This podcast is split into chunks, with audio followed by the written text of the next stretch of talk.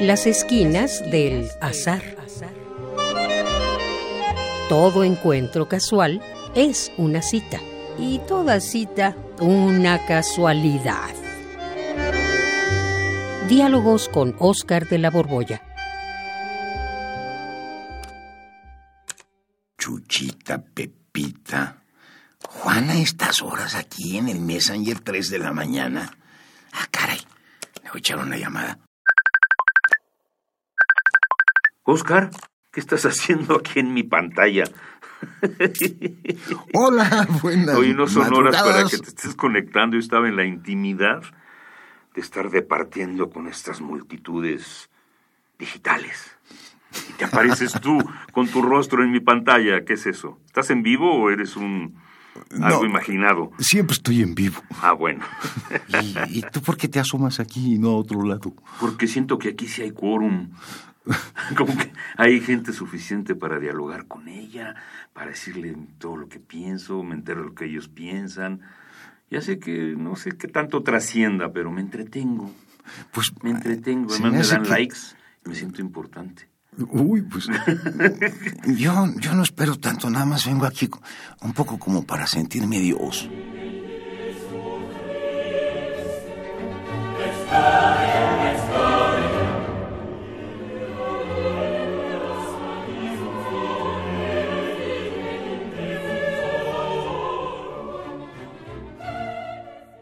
¿Cómo Dios? Pues sí, puedo intervenir en todas las conversaciones, estoy omnipresente porque me ven en todas las pantallas, también con mi puntito verde. Me siento un dios así, este... Pues un diosecito, pues. Bueno, lo que pasa es que ahora se habla mucho del sistema. Hay sistema, no hay sistema. Si no hay sistema no se puede hacer nada. Y es que el sistema no me da la respuesta. No, sí... Pero eso es como Dios, oye, eso del sistema. Pero, ¿tú sabes de dónde viene Dios? Dios, pues Dios, pues ahí está, ha estado siempre, ¿no? No, no, no, sí tienes razón, pero... Pues ha estado siempre. ¿De ¿De dónde, nos, viene? nos viene a los seres humanos la idea de Dios? Mm, bueno, yo no, yo soy ateo, pero lo que se dice es que Dios estaba aburrido y se puso a crear seres vivos. No, no, No.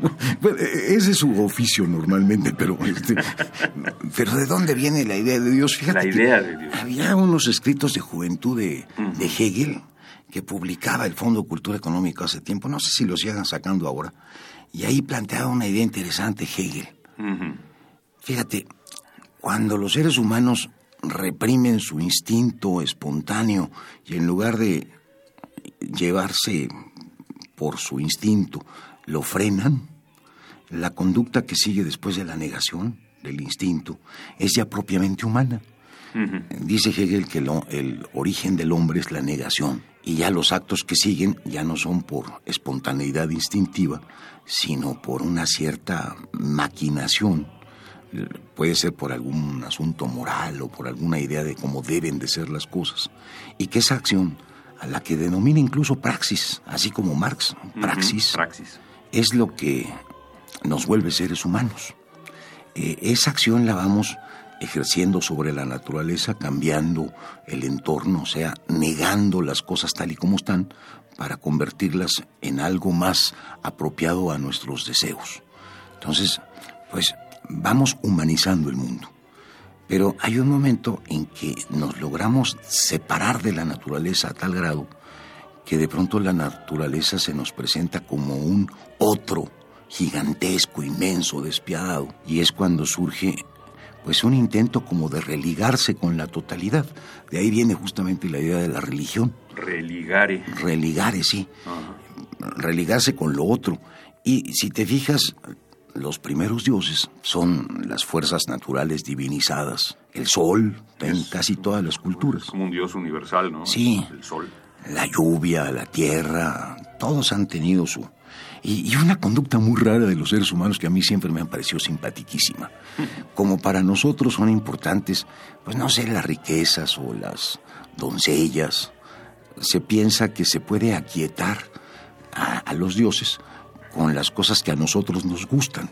Y de ahí los sacrificios. Sí, para que se calmen, un poco como sobornándolos, como metiéndoles cohecho. Eso, eso a mí me ha llamado mucho la atención. Fíjate que los rituales, los rituales son de veras muy extraños. Pues la idea de Dios, pues, esto ya no lo dice tanto Hegel, sino un teólogo muy importante que es Rudolf Otto, sostiene en, en un librito que se llama Lo Santo, que es el horror el que hace que nosotros sintamos una especie como de, de deseo de reconciliación, de, de, apaciguar a los demás, y ahí empiezan a, a nacer los dioses. Los dioses pues vienen de este sentido del horror.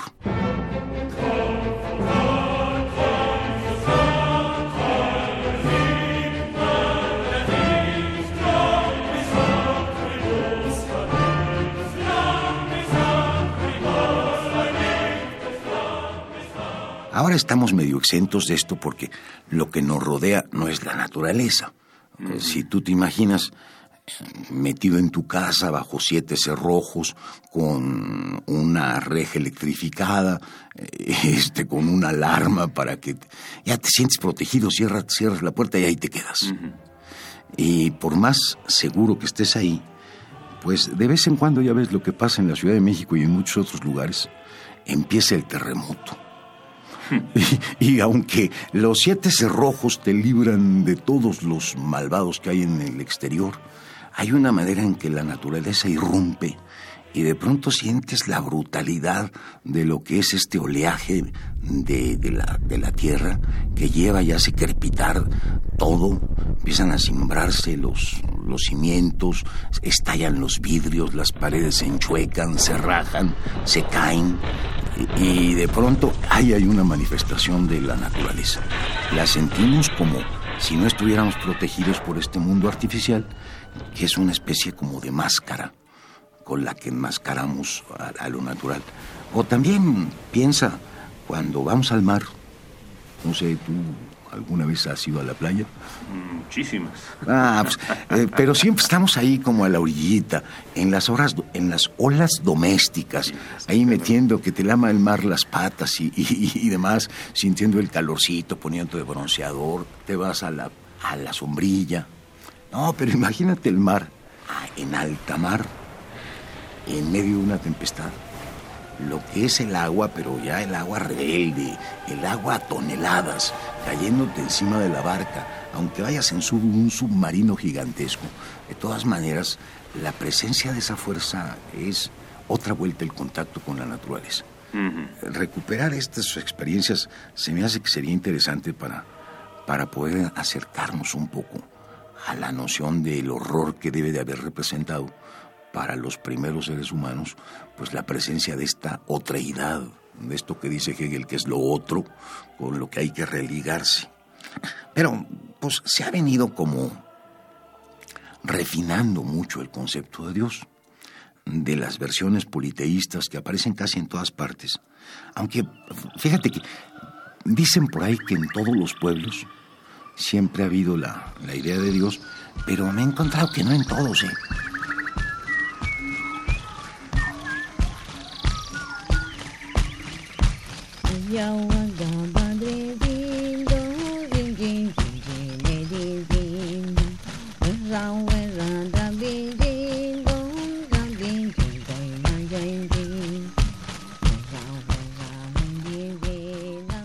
Hay por lo menos una tribu rara en, la, el Amazonas que, que no tienen el concepto de Dios en su vocabulario. Ay, nunca había escuchado eso. Sí, es una tribu que se llama no tener Dios? la Pirá la pira, luego una H y luego una A, la pira y, son un pueblo muy raro porque no solamente carecen del concepto de Dios, sino que no distinguen colores.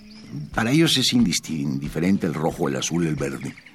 Y no distinguen entre lo singular y lo plural. Y no han llegado al concepto de número para poder saber si son muchos o son pocos. O sea, es, una mentalidad rara. Y también hay una religión, por lo menos en algunas de sus versiones, que es el, el budismo, para los que hay religión, pero no hay un Dios que adorar. En algún momento se llegó a esta idea con Siddhartha de que pensar en los dioses del pasado era retrasarse para la liberación.